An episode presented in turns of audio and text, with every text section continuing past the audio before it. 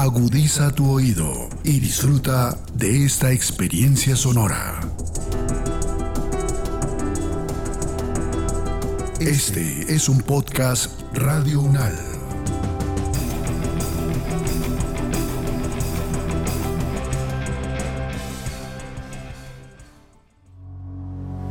Los acontecimientos de actualidad y política internacional que fueron noticia en los últimos siete días, con una visión y análisis desde la academia. Análisis Unal.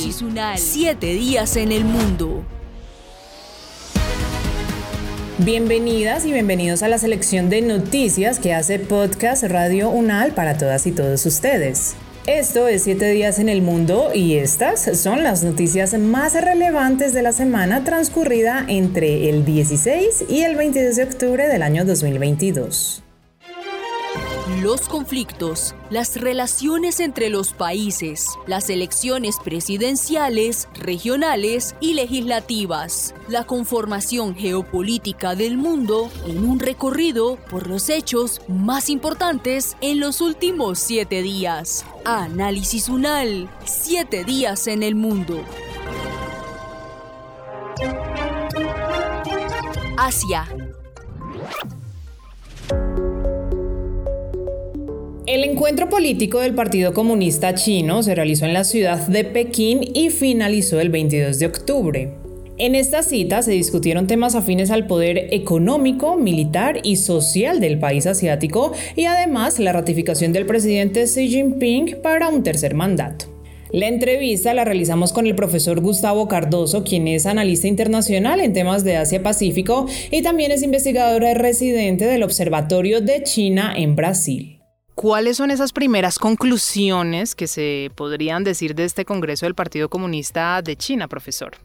Bueno, hubo algunos comentarios importantes. Si uno analiza el discurso de Xi Jinping, tuvo algunos, algunas ideas, fuerzas que él trató de, sostener. Primero, muy, de forma muy breve, mencionar que hizo referencia a un momento crítico de China. ¿no? Eh, el partido, bueno, recordemos que China viene arrastrando una situación interna por el COVID y por la cuestión económica y un cierto cuestionamiento de algunos sectores a la lideranza de Xi Jinping. Entonces, hizo referencia básicamente a un momento crítico, a la necesidad de unidad, hizo referencia también a la cuestión sobre Hong Kong y Taiwán, por la visita de Nancy Pelosi hace un tiempo atrás, este combate a la corrupción que él ha implementado durante este último tiempo, y fundamentalmente llevar adelante el sueño chino, ¿no? y no entrar en una mentalidad de guerra fría en ese contexto que lo quiere poner Estados Unidos. Ese fue básicamente, en forma breve, más allá de las cuestiones de innovación de una sociedad moderna, que planteó Xi Jinping. Con relación a los cambios dentro de la estructura del Partido Comunista Chino, bueno, ahí está la gran incógnita, ¿no? Porque hay eh, grandes líderes como Li, Keqiang que van a pasar a retiro y bueno, esa estructura, ese movimiento del tablero de ajedrez interno es la gran incógnita. Todo hace pensar que Xi Jinping va a colocar figuras políticas cercanas a él y bueno, China va a ingresar en una era sin precedentes. El hecho de que hay un, hay un mandatario que es reelegido por tercera vez y esto no ocurría desde el periodo de Mao, la modificación de la constitución y eh, Xi Jinping que podría, podría llegar a ser perenne en la estructura política de China. Llamaba la atención, eh, profesor Gustavo, el lenguaje que utilizó el presidente chino Xi Jinping, sobre todo al momento de referirse al tema de Taiwán. De hecho, mencionó el término salvaguardia de la seguridad nacional. E, esto para algunas agencias internacionales que eh, va a ser un poco más incisivo en esa idea de, China de recuperar, por decirlo de alguna manera, este, este territorio. ¿Qué opinión tiene al respecto? Sí, se va a esperar una política exterior de China mucho más confrontativa, eso es cierto. De hecho, se viene comentando hace varios, un tiempo atrás de que Xi Jinping está, ingresando a China en un terreno, eh, digamos, sinuoso, en el hecho de que no, fijó una posición realmente del todo constructiva en la situación de Ucrania, eso fue, digamos, altamente criticado, la posición con respecto al accionar en Taiwán y en Hong Kong, ¿no? Él mencionó eh, que hay una transición hacia la gobernanza en Hong Kong y por otro lado que, no quiere interferencia de las potencias extranjeras en, la cuestión Taiwán. Con lo cual lo que, vamos a, lo que vamos a ver es un Xi Jinping mucho más confrontativo y bueno, hay que analizar cómo eso va a impactar en la política exterior de China en el Indo-Pacífico y sobre todo en los términos económicos, porque China no está creciendo y no va a crecer a las tasas que lo venía haciendo. Entonces va a tener que flexibilizar algunas cuestiones internas que motoricen y generen más sinergia a la cuestión económica, ¿no? porque el país ingresó en una, en una fase, no digo retroceso económico, pero sí en los números y en los porcentajes que lo venía haciendo años anteriores. Profesor, si pudiéramos hacer un balance de lo que ha sido estos no pocos años del presidente Xi Jinping en el poder, que se sigue manteniendo de hecho y que sigue teniendo el, respaldo del, Partido Comunista, a pesar de que se hablaba de que pronto podría haber un, reemplazo en esta edición del, Congreso del Partido Comunista. Bueno, ha sido, eh, Xi Jinping ha logrado posicionarse como un líder realmente muy importante de China. Eh, el trabajo que ha venido realizando allá por inicio del 2012 ha sido muy importante en términos económicos, en términos de política exterior. Sus primeros mandatos no fueron mandatos eh, tan confrontativos, eh, si queremos utilizar ese término, sino que se ha mostrado, eh, digamos, con una política hacia adentro de fortalecer básicamente los valores de lo que se denomina el marxismo con características chinas. Así como hay un capitalismo con características chinas, hay una civilización del pensamiento marxista que se adapta a la realidad histórica y actual de China. Y ese, esa ideología, ese pensamiento y esa perspectiva la ha tratado de fortalecer y posteriormente le ha puesto la impronta personal. Entonces, ha habido un cambio ideológico interno en China en cuanto a posicionar su figura como un líder carismático, paternalista, como lo ha sido Mao Zedong, salvando las distancias, vuelvo a repetir esto, pero eh, cuestión que no ocurría. Hoy el pensamiento de Xi Jinping se lee en toda la estructura de la política, de la educación y de la economía de China. No ocurría, es decir, son líneas ideológicas muy importantes y en materia de política exterior muy activo, sumamente activo, y tratar de posicionar este segmento diplomático que son los guerreros lobos, ¿no? esta nueva camada de, de funcionarios de la Cancillería china que no tienen una posición tan flexible como los viejos líderes políticos de China, sino que siguen esta misma postura de tratar de posicionar a China, si sea confrontando a los Estados Unidos y Occidente en temas tan sensibles para la visión histórica del país, como es la cuestión de Hong Kong, Macao, Xinjiang en los derechos humanos y lógicamente Taiwán.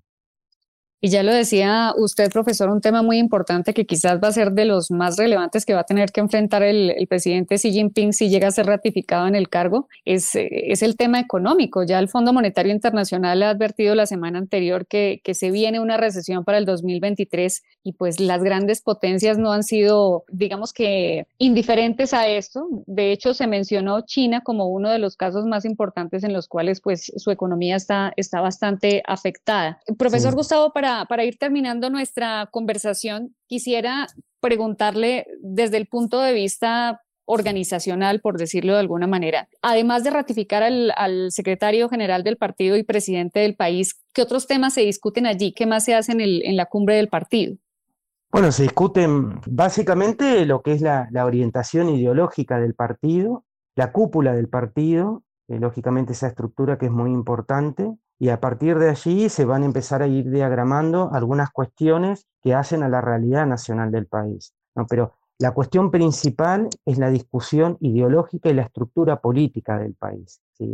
Entonces, a partir de allí, China, una vez que tenga, digamos, tenga ordenado la cúpula del partido, ahí va a poder llevar adelante e implementar diferentes medidas que son necesarias para eh, el futuro en el mediano y largo plazo de la nación pero sin una estructura que es lo más importante, es la continuidad de Xi Jinping, se discute la cúpula. Cada reunión del Partido Comunista Chino, cada cambio de, lo que es el Comité Permanente del Politburo, es una lucha política interna muy aguerrida. Esto ha sido un ejemplo durante todos los años. Y a partir de allí, sí, una vez que está estructurado, que valga la redundancia, que está ordenado ese aspecto político de la cúpula, se empiezan a diagramar todos los lineamientos ideológicos, económicos en materia de política exterior que China quiere llevar adelante. Pero acá lo que se está jugando es la ratificación de la continuidad de Xi Jinping. Xi Jinping que viene, vuelvo a repetir, por algunos sectores cuestionados y que, bueno, eh, también hay un gran, una gran atención de la comunidad internacional porque el cambio de la estructura de la política exterior puede diagramar un nuevo escenario en el Indo-Pacífico y a nivel internacional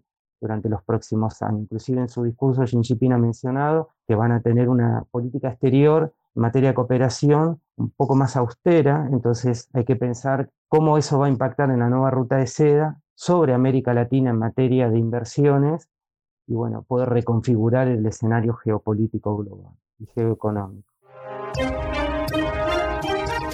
Europa. En Francia, una huelga multisectorial se manifestó en las calles parisinas, pues miles de personas marcharon en varias ciudades francesas, incluyendo la capital, para exigir un aumento de los salarios frente a la inflación. Cerca de 150 manifestaciones se organizaron, según la Confederación General del Trabajo, que llamó a esta jornada de movilización y huelga interprofesional con varios sindicatos y organizaciones juveniles. Según la Confederación, esta huelga es la continuación del movimiento que empezó el pasado 29 de septiembre. Este tema lo analizamos con Braulio Moro, quien es periodista y además jefe adjunto del servicio informativo de Radio Francia Internacional en español. Braulio, ¿cuáles son las principales exigencias que piden los manifestantes al gobierno de Manuel Macron? Bueno, es fácil comprender que con una manifestación en la que del lado de los sindicatos se habla de más de 100.000 personas, más de 300.000 personas, del lado oficial se habla de 100.000, las demandas son muy variadas, pero en concreto lo que significa a la gente es el aumento de los salarios. Estamos viviendo un proceso de inflación como en el resto del mundo y pese a que en efecto el gobierno ha puesto una serie de medidas para bloquear en la medida de lo posible el incremento de los precios, lo que se vive acá es una situación donde desde hace ya tiempo la mayoría de los asalariados padecen de un fuerte retraso salarial, notablemente en el caso de lo que se les llama funcionarios públicos, y dijera, yo diría que este es el motor que ha puesto en marcha estas protestas centralmente. Al mismo tiempo están, por ejemplo, las empresas privadas, lo que más ha destacado a nivel internacional desde hace tres semanas es la huelga que se mantiene en algunas refinerías y que todavía hasta el día de hoy tiene paralizado un tercio del aprovisionamiento en el país con niveles diferentes, claro está, de escasez de gasolina. En la ciudad de París, en la capital, hay más de un 18% de gasolineras con problemas. En otros puntos de Francia esto llega a un 8, un 9% y en otros lugares al sur de Francia llega hasta un 30%. Pero el conjunto de las demandas se centran en el problema del aumento de los salarios.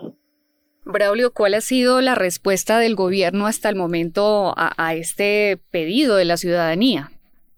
Bueno, ha contemporizado. Hasta ahora el gobierno dice estar haciendo esfuerzos para que combatir precisamente esa pérdida del poder adquisitivo. Como yo comentaba, han dado ya algunas sugerencias han dado alguna, se aumentó, por ejemplo, lo que se llama el punto de índice, que es lo que el barómetro que fija los salarios de los empleados, de los funcionarios públicos, fue aumentado recientemente en un 5%, eh, pero queda por debajo de la inflación ya real y estimada para lo que queda de este 2022. Por otra parte, muchas empresas lo que están haciendo es dar lo que se le llama una prima, que claro, ayuda a solventar un poco los efectos del aumento del costo de la vida, pero no resuelve sustancialmente el problema, dado que la prima se da una sola vez, ¿no? Puede ser una prima de 100, de 200, de 400, de 500 euros, incluso más, pero es una sola vez, cuando es conocido que el problema de la inflación seguirá aumentando según vayan pasando los meses. Braulio, ¿qué ha llevado a que se dé esta crisis en tantos sectores? Porque está el tema de los salarios, también el tema pensional, que era otra de, de los llamados que hacía la ciudadanía, los subsidios sociales, la mejora en las condiciones de vida y los estudios. ¿Qué originó? ¿Ha sido quizás una, mala administración por parte del gobierno o esto es un problema, como pasa en la mayoría de, nuestros países, no solamente allá en Europa, sino, en Latinoamérica, que viene de una serie también de malos gobiernos de muchos años atrás? Lo que se puede decir es que es efectivamente una acumulación de factores. Hay como siempre un elemento que va a detonar la movilización en este caso es como consecuencia del inicio de la huelga en las refinerías, que decía yo. La, hay que, no hay que olvidar que aquí estamos a pocos días del inicio de las vacaciones de la Toussaint, lo que se llama la Toussaint, ¿eh? en principios de noviembre, son miles de personas que van a partir en vacaciones. Entonces, pero el conflicto empezó, hay que recordarle también, a finales de septiembre. Es una cuestión bastante considerable. El gobierno dejó que la empresa llevase a cabo la negociación, en este caso Total, es de las grandes productoras a nivel mundial de petróleo, Entonces, este es un factor. Otro factor que impacta mucho es que, eh, como ustedes saben, en todo el mundo, por causa de la guerra, o sea, no es algo que se haya que lo hayan buscado, pero por causa de la guerra, la invasión rusa a Ucrania y la posterior guerra que nos afecta a todos, ha habido incrementos sustanciales, por ejemplo, en el precio de los carburantes, en el precio de la electricidad, el precio del gas, que tenemos problemas para abastecerlos acá en Francia y en el resto de Europa, y evidentemente esas empresas, esos grandes transnacionales, están obteniendo utilidades multimillonarias, multimillonarias. Entonces, eh, no hay que olvidar en el fondo, fondo, fondo, durante la pandemia, los salarios de las empresas, los salarios y las, las eh, ganancias de grandes empresas, en este caso laboratorios y demás, se incrementaron exponencialmente. Hay que tener presente que que hay un aumento cualitativo de la desigualdad en todos los países, incluido Francia, claro está, y claro, son factores que se van acumulando y que hacen que en un momento dado llegue una gota que, como se dice, va a desbordar el vaso. Eh, tú lo señalabas, hay otros factores que se podrían añadir en la manifestación que tuvo lugar el día de ayer. No solo eran empleados de las refinerías, había bastante personal médico, había personal de la enseñanza, el personal médico. Yo escucho frecuentemente corresponsales de América Latina que hablan de la crisis que están viviendo en su país, puede ser México, puede ser Uruguay, Chile, etcétera, Ecuador, Perú, eh, sepan que esa misma crisis se está viviendo acá. Hoy en día hay una crisis generalizada del sistema de salud en Francia y por tanto es uno de los mejores todavía hoy del mundo, servicio público, faltan enfermeras, falta gente que se encargue de la gente de la tercera edad, faltan psicólogos, faltan especialistas. Hoy la, para obtener una cita con un especialista son fácilmente dos, tres meses de espera. Entonces, todos estos factores se han ido sumando y claro, lo que ha desbordado pues es el tema del salario, que es lo que complica al mismo tiempo cualquier posibilidad de solución a corto plazo para el gobierno. Braulio, finalmente quisiera preguntarte dos cosas. La primera, ¿se ha conocido si estas protestas van a continuar en los próximos días? Y la segunda, aprovechando tu presencia hoy en el programa, ¿cómo se está preparando Francia para, para esta temporada que se viene del invierno, pues teniendo en cuenta todas las situaciones que vienen también de, de lo que es este conflicto en, en, Europa del Este y que están repercutiendo allí en, en el país? Comienzo por la segunda parte, que es la más sencilla de responder. El gobierno francés eh, precisa que hoy en día cuenta con 90% de reservas para enfrentar el invierno. Claro está, esto va a depender, como bien puedes imaginar, de cómo se presenta el invierno. Si es un invierno dulce, pues muy probablemente no tengamos problema alguno. Si es un invierno como el que se presentó hace algunos años, que fue un invierno muy prolongado, que duró hasta mayo, pues evidentemente creo que podría haber algunos problemas en ese sentido. Este es lo más sencillo, si se quiere, que se puede responder. Lo más complicado es la primera parte de la pregunta, porque claro, hay que, hay que saber que acá en el Parlamento, en la Asamblea Nacional Francesa, se va a votar el proyecto de presupuesto para el año próximo y se da por hecho que el gobierno va a tener que aplicar en razón de la oposición que va a enfrentar va a tener que aplicar una medida que se le conoce como el artículo 49.3 que le permite sin voto hacer aprobar un proyecto de ley. En este caso el proyecto presupuestal para el 2023. Esto va a generar una crisis eh, que se da por hecho que en las próximas semanas, incluso de aquí a fin de año, es probable que el Parlamento sea disuelto, eh, porque tras la aplicación del artículo este, es probable que una parte de la oposición quiera presentar un voto de censura en contra del gobierno. Si ese voto de censura que inicia al conjunto de las oposiciones llegase a pasar, el gobierno va a caer, caería, por digamos condicional, evidentemente, caería y en ese sentido tendría que convocarse un nuevo proceso electoral. Estamos en una situación bastante incierta, si van a continuar o no las manifestaciones, igual es muy temprano para saberlo, ¿no? Todas las movilizaciones han empezado aquí. Yo escuchaba esta mañana diversos comentaristas diciendo fueron pocos, claro, la mayoría de las movilizaciones nunca empiezan por millones, sino es una revolución. Son manifestaciones que pueden ir creciendo o se pueden disolver. Va a depender de una serie de factores, pero es evidente que hay una situación de inestabilidad política que tendrá que clarificarse en los días y semanas a venir. América. En Chile se cumplieron tres años del estallido social con un pronunciamiento del presidente Gabriel Boric. El país de América del Sur conmemoró este tercer aniversario con marchas de baja intensidad en distintos puntos del país que fueron reprimidas con un gran dispositivo de seguridad integrado por más de 25.000 agentes del Estado. 195 detenidos y 42 heridos es el saldo de los enfrentamientos ocurridos durante las protestas. El subsecretario del Interior, Manuel Monsalve, aseguró que del total de heridos, 18 son civiles y los 24 restantes agentes de carabineros.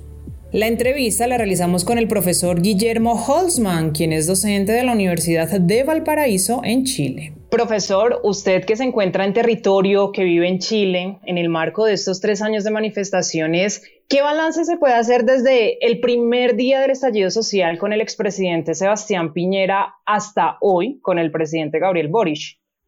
A ver, lo primero que debemos dejar establecido es que el estallido social producido en octubre del año 2019 tuvo dos momentos distintos y que hablan de la interpretación que podemos tener hoy día en el pasado tres años. La primera interpretación tiene que ver con la orden de violencia, saqueo, vandalismo y una, una situación que colocó al país en un ambiente de inseguridad muy profundo y muy intenso, generando al gobierno del presidente Piñera una situación de ingobernabilidad.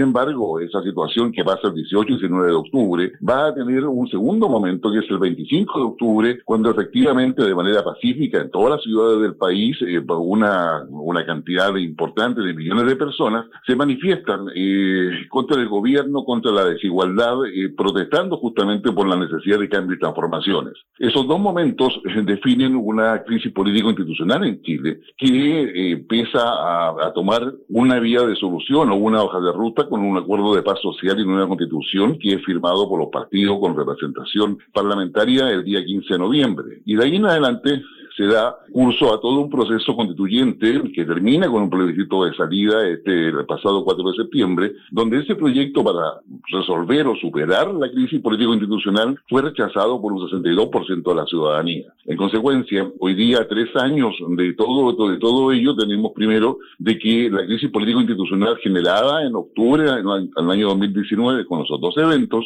no ha sido completamente superada, se mantiene en estado de latencia una crisis político-institucional y es en ese marco donde nos encontramos que eh, este 18 de octubre la masividad de personas fue mucho menor, la intensidad de las, de las protestas e incluso el vandalismo, el saqueo por grupos muy minoritarios también fue mucho menor, pero sin embargo se mantienen las demandas en términos de un cambio y transformación que sea coherente y razonable y también la presión sobre el gobierno para poder eh, ir desarrollando una, eh, una hoja de ruta que le dé satisfacción a la expectativa de la ciudadanía. Por lo tanto, hay acá un primer momento donde se reconoce que a tres años no se ha avanzado mucho, pero también han habido avances institucionales que permiten de alguna forma esperar que dentro de este contexto de inseguridad económica a nivel global, problemas económicos, migratorios, de seguridad, pueda justamente el gobierno poder avanzar justamente en una solución que es lo que es el fondo de lo que ha dicho el presidente Boric.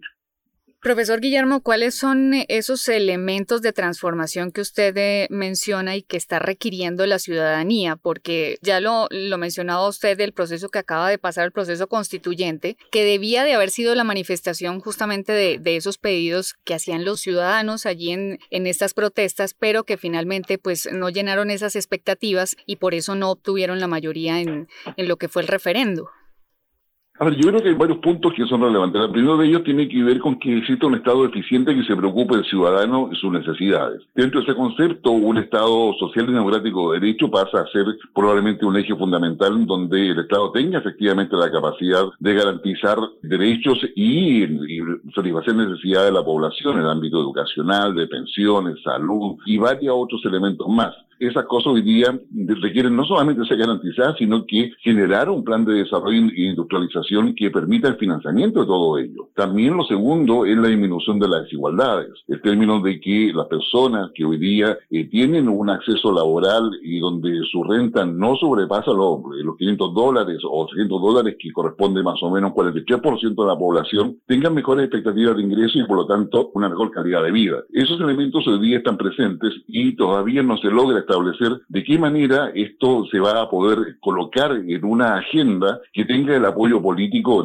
tanto en el Congreso, pero también una eficiencia de parte del Estado para poder atender esas necesidades y una mejor regulación de parte del mercado en sus distintas expresiones, de tal forma de que el ciudadano no sienta que está absolutamente alejado o, o sin atención del Estado, pero también que sepa que no está sometido al abuso permanente del mercado.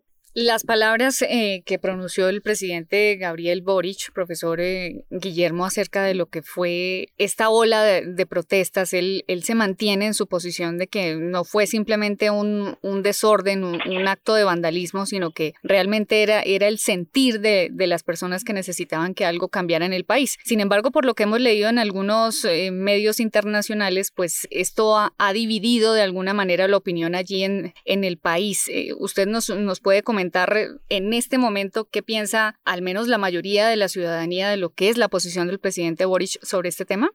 Yo diría que la mayoría de la ciudadanía hoy día ve que eh, todas las propuestas, discursos y la manera de expresar la interpretación respecto a lo que pasó en el año 2019 por parte del gobierno actual, que en aquel minuto era oposición a Piñera y fue incluso varios personeros, incluyendo al presidente Boric, algunos de los que justificó la violencia en aquel instante por el tema de la desigualdad, hoy día se encuentran en el gobierno sin lograr dar respuesta tampoco a la misma expectativa de la ciudadanía. Yo creo que hay un primer punto que hace que el gobierno presidente Boris esté en una situación mucho más compleja. Y esa complejidad que tiene el presidente Boris le ha eh, rebotado eh, con una mala con una mala percepción de la opinión pública que lo ha llevado a la baja permanentemente desde el 11 de marzo hasta el, hasta el día de hoy, donde tiene menos del 30% de apoyo en todas esas encuestas.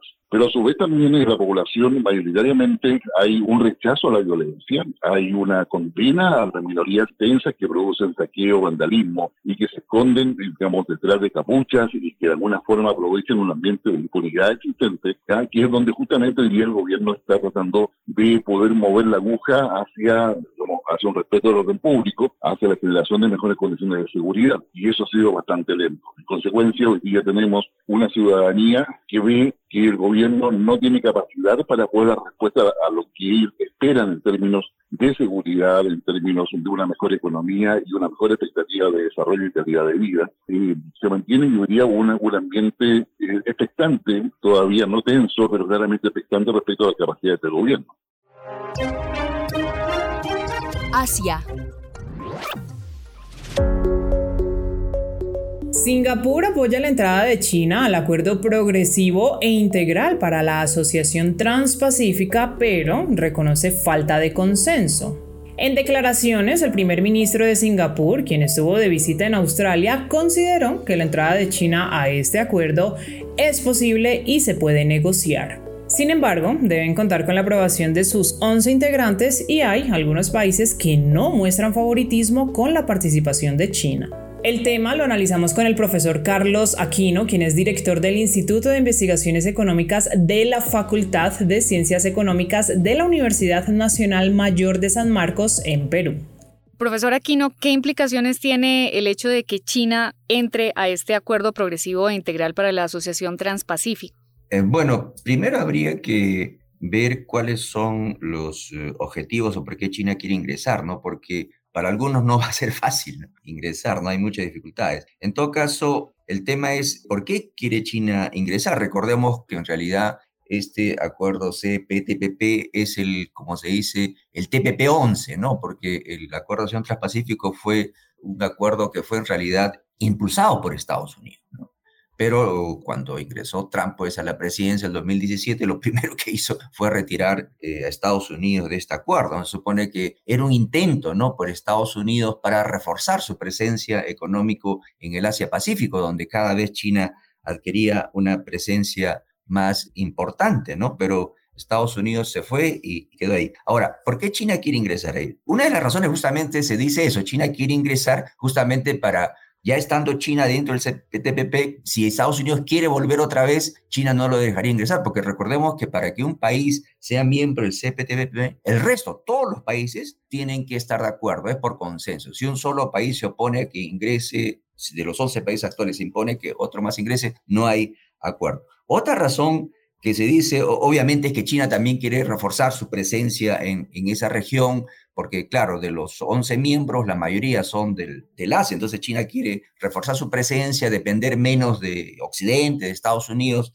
en su uh, comercio exterior. ¿no? Otra eh, cuestión que también se dice es que China obviamente... Eh, los acuerdos de libre comercio, una de las razones, por ejemplo, es para reforzar las reformas económicas, ¿verdad? Cuando un país se compromete a un acuerdo de libre comercio, por ejemplo, ¿a qué se compromete? Por ejemplo, a reducir los aranceles, por ejemplo, a liberalizar la economía. Entonces, cuando los gobiernos están ahí un poco que ponen un candado para que ese país ya no vuelva atrás. Cosa que, por ejemplo, ¿no? en teoría, si ingresa otro gobierno que quiera elevar los aranceles, volverse más proteccionistas, eso no va a ser posible porque el, país está en el acuerdo. Entonces, algunos dicen, bueno, China por lo menos dice, China dice que quiere abrirse más al mundo, quiere reforzar su economía, quiere ser una economía más abierta. China dice, por ejemplo, en el año 2001, cuando China ingresó a la Organización Mundial del Comercio, eso ha servido para que China sea una economía más abierta, tenga un mercado más abierto a todo el mundo. Y lo otro que también es importante es que en realidad el CPTPP es el acuerdo más avanzado en el mundo, es el, es el acuerdo más profundo, es el acuerdo que sí fija reglas muy estrictas para la liberación del comercio, bienes, propiedad intelectual, compras del gobierno, solución de controversias, estándares laborales,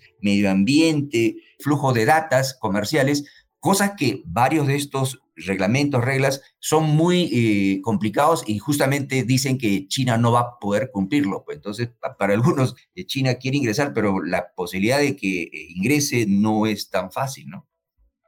Profesor Carlos, pero entonces aquí uno podría pensar en qué aportes podría presentar China para los demás países integrantes de este acuerdo o al contrario, cómo ellos podrían beneficiar a China.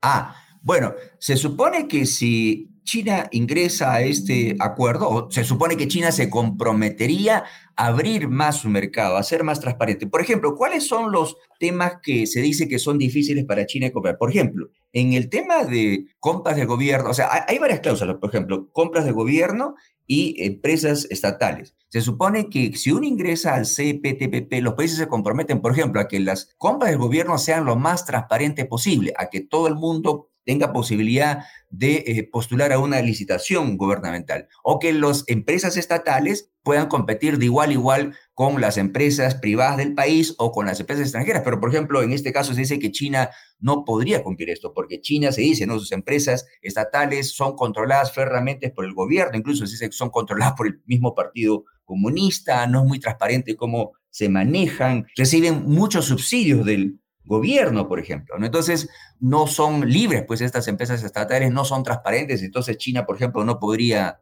ingresar, ¿no? Pero si ingresan, definitivamente las empresas estatales chinas se supone que perderían alguna competitividad porque no tendrían tanto ese apoyo del gobierno y se supone que el resto de países podría beneficiarse porque China abriría más su mercado, ¿no? Otro tema, por ejemplo, que se dice que quizás sería un poco complicado para China cumplir es que tiene estándares, por ejemplo, para los eh, estándares laborales, ¿no? Por ejemplo, dice, los sindicatos deben ser totalmente libres, no debe tener ninguna interferencia el gobierno, pero sabemos que en China los sindicatos están controlados por el Partido Comunista, por ejemplo. Entonces, para muchos esto eh, no permite una libre competencia. No solo eso, incluso se prohíbe el trabajo forzado, por ejemplo, ¿no? En, el en CPTP. Y algunos países acusan a China, por ejemplo, recordemos que en julio Estados Unidos impuso sanciones a China porque dijo que algunos productos de Xinjiang, esta región donde hay una minoría uigur, usa mano de obra forzada, por ejemplo, ¿no? Entonces, estos son temas, por ejemplo, y eso dice que da a China una, si usa mano de obra forzada, por ejemplo, se supone que China tiene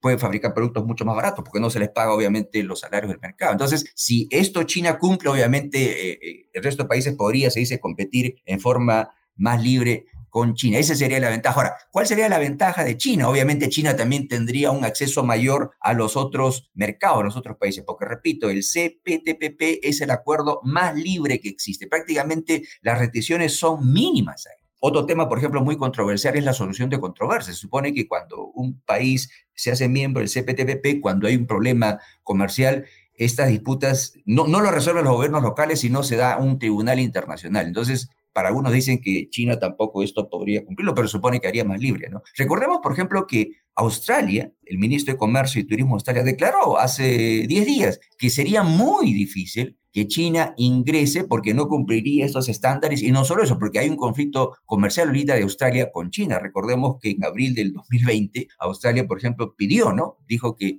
China debería colaborar para poder hacer una investigación para saber eh, eh, cuáles son los eh, verdaderos orígenes del, COVID o cuándo se inició, dónde. Y China pensó que esta era una alusión directa a China y China impuso restricciones comerciales a Australia. Entonces Australia ha dicho, ha sido muy claro, ¿no? El ministro ha dicho, yo no veo ninguna perspectiva de que China ingrese si no elimine estas restricciones comerciales, porque China está usando pues esto como una forma de castigar Australia y según Australia obviamente esto no se condice pues con un libre comercio que se supone que el CPTPP podría hacer. Ahora, Obviamente, repito, si China ingresa, sería un beneficio para China porque tendría un ceso sin restricciones al mercado de los 11 países restantes y los otros países, 11 países restantes, tendrían un acceso impresionante a China, que sabemos que todavía tiene restricciones para la entrada de ciertos productos, para la entrada de la inversión extranjera. Entonces, ambos sectores, tanto los 11 países del CPTPP como China, ganarían. ¿no?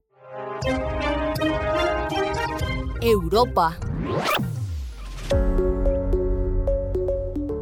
Una sorpresiva noticia se anunció desde Downing Street cuando dimitió la primera ministra del Reino Unido, Liz Truss, en medio de una fuerte crisis económica. Los conservadores esperan en menos de una semana elegir al próximo funcionario que ocupe este cargo. Además, no se descarta una posible participación de Boris Johnson. La entrevista se realizó con el profesor Isaac Biggio, quien es historiador, politólogo, economista y además analista en temas del Reino Unido. ¿Qué opinión le merece la dimisión de la señora Liz Truss y por qué renunció? ¿Por qué ha renunciado Liz Truss y que se convierte en la jefe de Estado que menos tiempo ha estado en el poder? Todo lo contrario a Margaret Thatcher. Margaret Thatcher, tú sabes que el Reino Unido hemos tenido tres mujeres primeras ministras, las tres han sido conservadoras. Margaret Thatcher duró 11 años, cosa que no ha llegado ninguna otra persona desde la Segunda Guerra Mundial. Pero Margaret Thatcher era una persona dura, iba al choque contra todo. Theresa May duró poco porque era una candidata que equilibraba entre los breciteros y los antibreciteros de su partido. Y las Liz Truss quiso ser una tacherista y al final no fue ni siquiera como Teresa May. Ahora, ¿por qué ha caído Liz Truss? Porque su política económica ha sido totalmente destrozada por la realidad. Ella quiso eliminar impuestos y al mismo tiempo incrementar el gasto público en subsidios a la electricidad el gas. Y eso es incompatible porque si tú incrementas el gasto público necesitas sacar plata de alguna parte y si bajas los impuestos no lo vas a conseguir. Entonces eso generó la caída de Quasi, su canciller, canciller en el Reino Unido es el tesorero, la segunda persona más importante. Acá en el Reino Unido tenemos lo que se llama el mes amigo, que es el mes de la comunidad habla española y portuguesa, que empieza en el día de Brasil 7 de septiembre y termina el 12 de octubre y Día de las Américas. Y el señor Quasi duró prácticamente lo que dura el mes amigo. Uno de los cancilleres que menos ha durado en su puesto. Yo diría que el que menos ha durado en su puesto, porque hay uno que duró menos, pero porque murió, en este caso porque renunció. Y tras la caída de Quasi, entonces le tocaba a ellos. Era insostenible. Y el nuevo canciller que tuvo, eh, Jeremy Hunt, prácticamente empezó a gobernar con un programa totalmente opuesto al cual ella fue electa. En la sesión de preguntas del, al primer ministro, que sea todos los miércoles al mediodía, se notaba inconcebible la señora. No, no, no da respuestas. El día lunes hubo una reunión en el Parlamento, no fue, mandó a una otra persona a, a reemplazarla, cosa que es inadmisible, no dio la cara y el día miércoles evadía las respuestas y lo único que sabía decir es que ella iba a luchar contra los sindicatos militantes que están haciendo muchas huelgas. Pero si los sindicatos hacen huelgas es porque hay paquetes económicos muy duros y la situación material se, torna muy difícil. Entonces ellos están pidiendo ajustes económicos de acuerdo a la inflación. Y la inflación ya está llegando a la cifra más alta en las últimas cuatro décadas. Entonces la situación de ella se ha tornado insostenible y ahora entramos en una crisis muy, pero muy profunda del Partido Conservador, porque se viene un quinto primer ministro conservador desde el año 2010, eh, o sea, en 12 años, cinco primeros ministros. Y no sabemos si el quinto ministro también va a durar mucho tiempo o no. ¿Cuál es el paso a seguir entonces para determinar el reemplazo de la primera ministra? Se convierte ella en la primera ministra o primer ministro que menos tiempo estado en su puesto. Renuncia a los 44 días, porque a su actual posición el 6 de septiembre. Esto va a significar de que más o menos en un plazo de una semana se abre la contienda para elegir al nuevo líder del Partido Conservador. En el Reino Unido, el primer ministro no es electo de manera directa por la población. Esto no es una república, es que el jefe de Estado es hereditario, vitalicio, ¿no? Carlos lo acaba de asumir porque él, nació prácticamente sabiendo que iba a ser rey. Y el jefe de gobierno tampoco es elegido por la población. El jefe de gobierno es designado por el, el rey o la reina en base a quién es el líder o la lideresa del partido que puede comandar la mayoría de los 650 miembros de la Cámara de los Comunes. Entonces, ¿qué pasa? Como ahora los conservadores detentan el 55% de la Cámara de los Comunes, entonces el rey tiene que llamar a un líder conservador para que sea su primer o primera ministra. Pero ¿qué pasa? En estos momentos no hay un nuevo líder, tiene que haber un nuevo líder, Listras acaba de renunciar, y los conservadores van a tener que elegirlo. Ahora, ¿cómo lo pueden elegir? En primer lugar, puede ser una, una candidatura de consenso. La otra es que solamente sea la bancada parlamentaria la que lo elija. O la otra es continuar con el actual sistema que hay, que es se piden varios candidatos y la bancada parlamentaria va desechando uno por uno en cada eh, votación hasta que al final quedan dos y la base, que son 150 mil, 160 mil afiliados, decide. Ahora, el problema con este método último es de que esos 150, 160 mil afiliados conservadores representan el 0.3% de los 66 millones de británicos. Y la inmensa mayoría de ellos viven en Inglaterra y sobre todo en el sur pudiente. Hay muy pocos obreros, desocupados y minorías étnicas. La mayoría de ellos son varones, gente por jubilarse o jubilados, tercera edad. Entonces no representa la población británica. Y por eso es que ellos votaron por Liz buscando una política tacherista y al final se dieron que ella no la podía aplicar. ¿Qué viene ahora políticamente para el Reino Unido y para el mismo Partido Conservador, eh, profesor Isaac? Si ahora mismo hubiese elecciones generales, los conservadores serían barridos del escenario y tendríamos un gobierno laborista, ya sea que gobierne solo o en alianza con los nacionalistas de Escocia.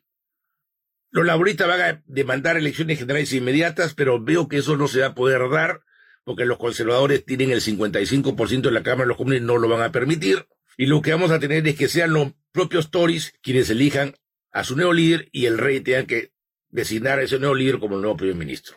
En estas circunstancias no sabemos quién puede ganar, pero creo que los conservadores lo que deberían buscar es un candidato de consenso que una las distintas fracciones.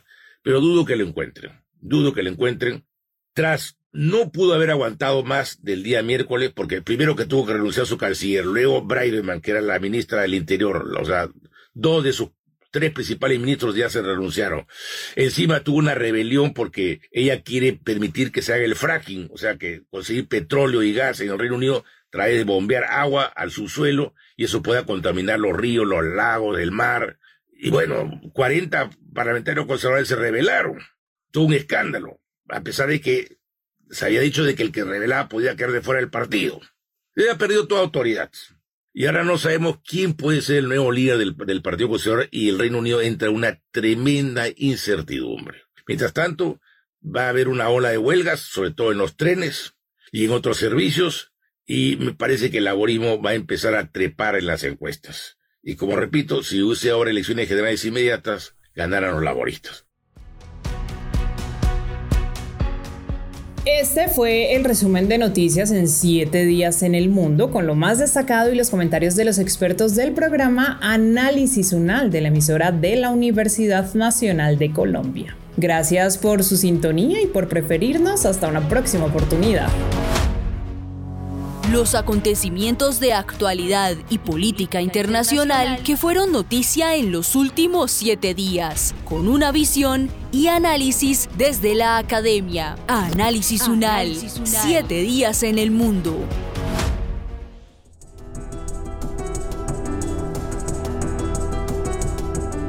Las opiniones aquí expresadas son de entera responsabilidad de sus autores y solo comprometen a los realizadores de este podcast. No representan necesariamente el pensamiento de Radio UNAL ni la posición oficial de la universidad.